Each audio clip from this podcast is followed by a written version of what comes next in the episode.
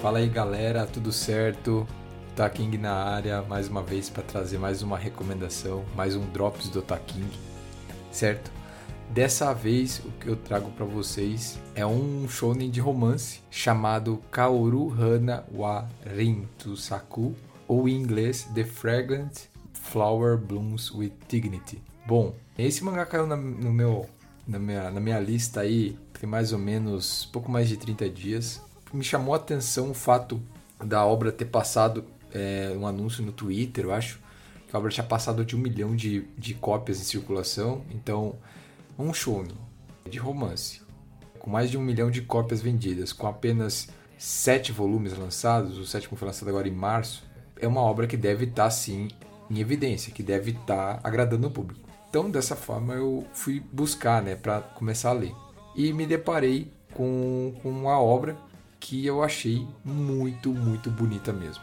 A primeira, acho que a primeira coisa que mais me chamou a atenção é, quando eu fui atrás foram as capas, que são muito bonitas, e algumas artes do mangá que são muito bonitas.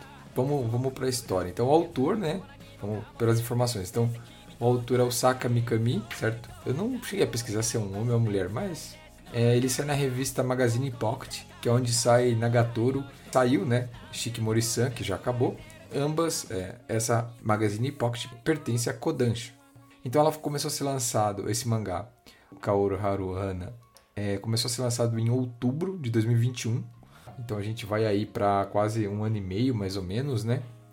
De lançamento. A obra já tem mais de 60 capítulos, 63, 64 lançados, e já foram lançados 7 volumes. Então, a publicação é semanal, tá? Então, acho que lá para o mês de abril, a gente já deve ter um novo volume, mais ou menos nesse ritmo, né? Abril ou, ou maio, tem um novo volume. Mas é, o gênero, como eu falei, romance, tem drama, e ele está no ambiente escolar, né? Tudo que eu normalmente gosto numa obra, certo? A demografia é para o público shonen, né? Vamos para a sinopse. Basicamente é o seguinte: é, nesse universo, né, nessa, nessa realidade, a gente tem duas, dois colégios que são próximos. O colégio Shidori, que é uma escola pública, e a Kikyo, que é uma escola particular feminina.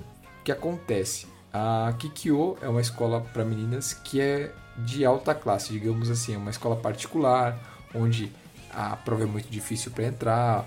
Então, normalmente são os alunos, as alunas, no caso, que conseguem entrar, né? São normalmente de, de famílias bem abastadas e muito inteligentes, porque lembrando que no Japão existe essa questão da prova para entrar no ensino médio, né? Então que a gente não, não tem aqui no Brasil isso, né? Então essa é uma das diferenças. A ideia não é ficar falando sobre escola do Japão e comparar com a nossa aqui.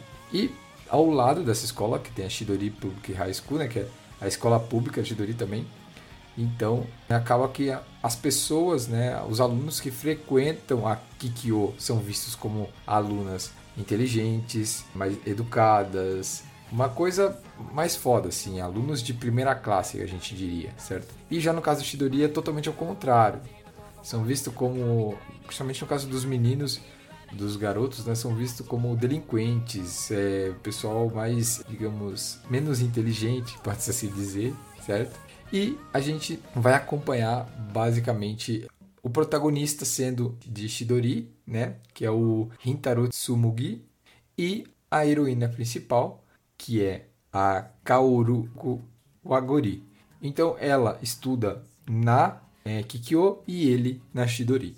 É, tem uma diferença nessa obra que os professores, né, isso, isso é bom a gente, a gente comentar porque é importante no plot. Mas os professores da Kikyo acabam por alimentar e colocar algumas coisas na cabeça da, das meninas que frequentam a escola da Kikyo, as alunas, que todos, todos, principalmente os meninos que frequentam a Shidori, são delinquentes, são pessoas que são é, alunos que não, entre aspas, prestam, né? Mas o que acontece? Então, esse é o plot, né? A gente teve outras obras que trabalham com esse esquema de escola que se odeios, como Kishokuga Kono Juliet, por exemplo. É, quem mais? Bom, o que eu me lembro de cabeça é esse, mas basicamente isso. É, daí, o que, é que acontece? A, o plot, a história começa quando a, a nossa protagonista, a nossa heroína, né, a Kaoruku Wagari, ela frequenta uma loja de bolos de doces, assim, uma, tipo uma confeitaria, mas ela não sabe, obviamente, mas é a confeitaria da família do Rintaro, que é o protagonista. Então, ele acaba, por coincidência, óbvio, né? Mas ele acaba atendendo ela um dia, ela fica com muita vergonha e, e acaba saindo meio rápido e tal. Ele, eles acabam conversando, ela pede desculpa porque ela não, não, ela não saiu de lá rápido porque ela estava com medo dele, mas porque ela estava com outra, outras preocupações, né, digamos assim. No caso aqui, uma coisa que chama atenção e a obra coloca bem isso é que o Rintaro, ele tem o cabelo descolorido, né, e ele usa piercing, brinco e tal. Isso não é bem visto pela galera do, de Kikyo lá, né. Então, o nosso protagonista, né, o Rintaro, ele tem essa aparência mais rebelde, digamos, certo? Então, por isso que começa por aí, né? Então, a, a, o roteiro usa daquele negócio de não jogar o livro pela capa. Então, eles começam a se aproximar e, e a Kaoru começa a perceber que o Rintaro, na realidade, é uma, um cara legal, que ele é uma pessoa boa, e por aí vai. Então, a obra em si é, começa por aí, né? E ela trabalha e, e vai desenvolvendo essa relação deles dois é muito maneiro nessa obra, que é uma coisa que eu sempre critico em outras obras de romance, que envolve esse tipo de problema, entre aspas, né? Vamos colocar assim. Que é o que? A falta de diálogo. Que é aquele negócio do personagem sempre querer ficar com aquele pensamento no íntimo, é, de ficar refletindo, imaginando é, mil situações e não trazer para o diálogo, principalmente da outra parte envolvida, o problema e até a solução dele. Aqui, nessa obra, a gente foge um pouco disso. Nessa obra, os personagens conversam bastante, trocam bastante ideia, evita-se aquelas enrolações de que ah, tal personagem passa três capítulos pensando o que, que o outro está pensando sobre tal assunto. Não, aqui é bem direto, eles acabam, parece ser mais abertos, então eles conseguem se envolver e se resolver. Então isso faz com que a história e os acontecimentos andem rápido na obra.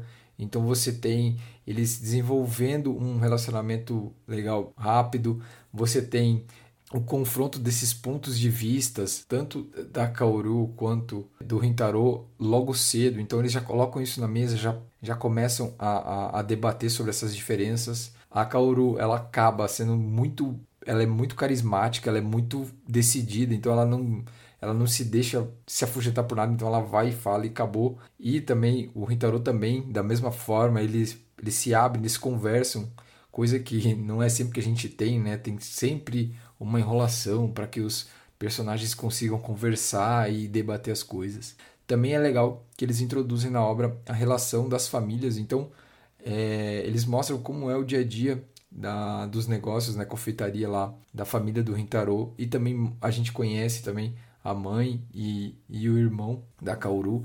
Então isso é legal. Eles acabam trazendo isso, isso serve para sedimentar e a gente saber de onde vem esse os personagens e como eles são. Isso é bem, bem legal. Então é isso. Basicamente assim, eu queria trazer agora algumas informações, né? Como eu disse, um dos motivos que me fez gostar de perceber a obra foi essa questão que eu comentei com sete volumes a gente chegou a um milhão de cópias em circulação. E isso, para uma obra desse público e desse tema, é um número bom, é bem bom.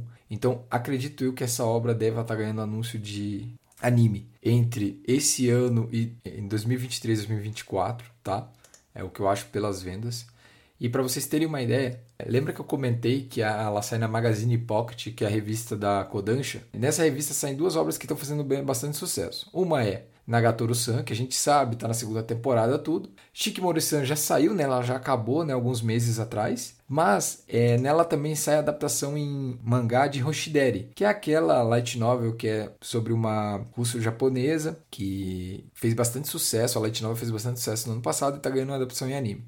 Então, assim, para vocês terem uma ideia, em termos de popularidade, foi feita uma votação e a Kaoru ela ficou com 18.915 votos, então ela ficou em primeiro lugar. Em segundo lugar ficou a Nagatoro com 6.138 e em terceiro a a Lisa, ou Alia, né? Que é a, a, a heroína principal de Hoshideri, em terceiro lugar com 5.235. Então você tem uma diferença de mil votos ali entre Hoshideri e Nagatoro-san, mas aí você tem três vezes mais, né? É, a diferença que a Kaoru conseguiu. Então, assim, isso mostra a força da obra e o quão a Kaoru se destaca por isso. Então, dessa vez, a minha recomendação é esse mangá, Kaoru Hana Warin Tusoku, que sai na Magazine Pocket, certo? A Kodansha está planejando lançar um aplicativo de mangás, como a gente tem com o Manga Plus. No primeiro momento, eles devem é, fazer o lançamento só em território americano, né? E depois eu acredito que eles devem estender para o resto do mundo, beleza? Então, dessa semana foi isso. Dei uma olhada, vou colocar os links, o nome bem certinho é, no post Fique à vontade, não deixe de curtir, de entrar no grupo do Gacha no Telegram e também de escutar o podcast. Né? A gente está no Spotify, no Pocket Cast, em todos os aplicativos de podcast que você possa imaginar, a gente está lá, certo? Então valeu, um abraço e até a próxima, pessoal.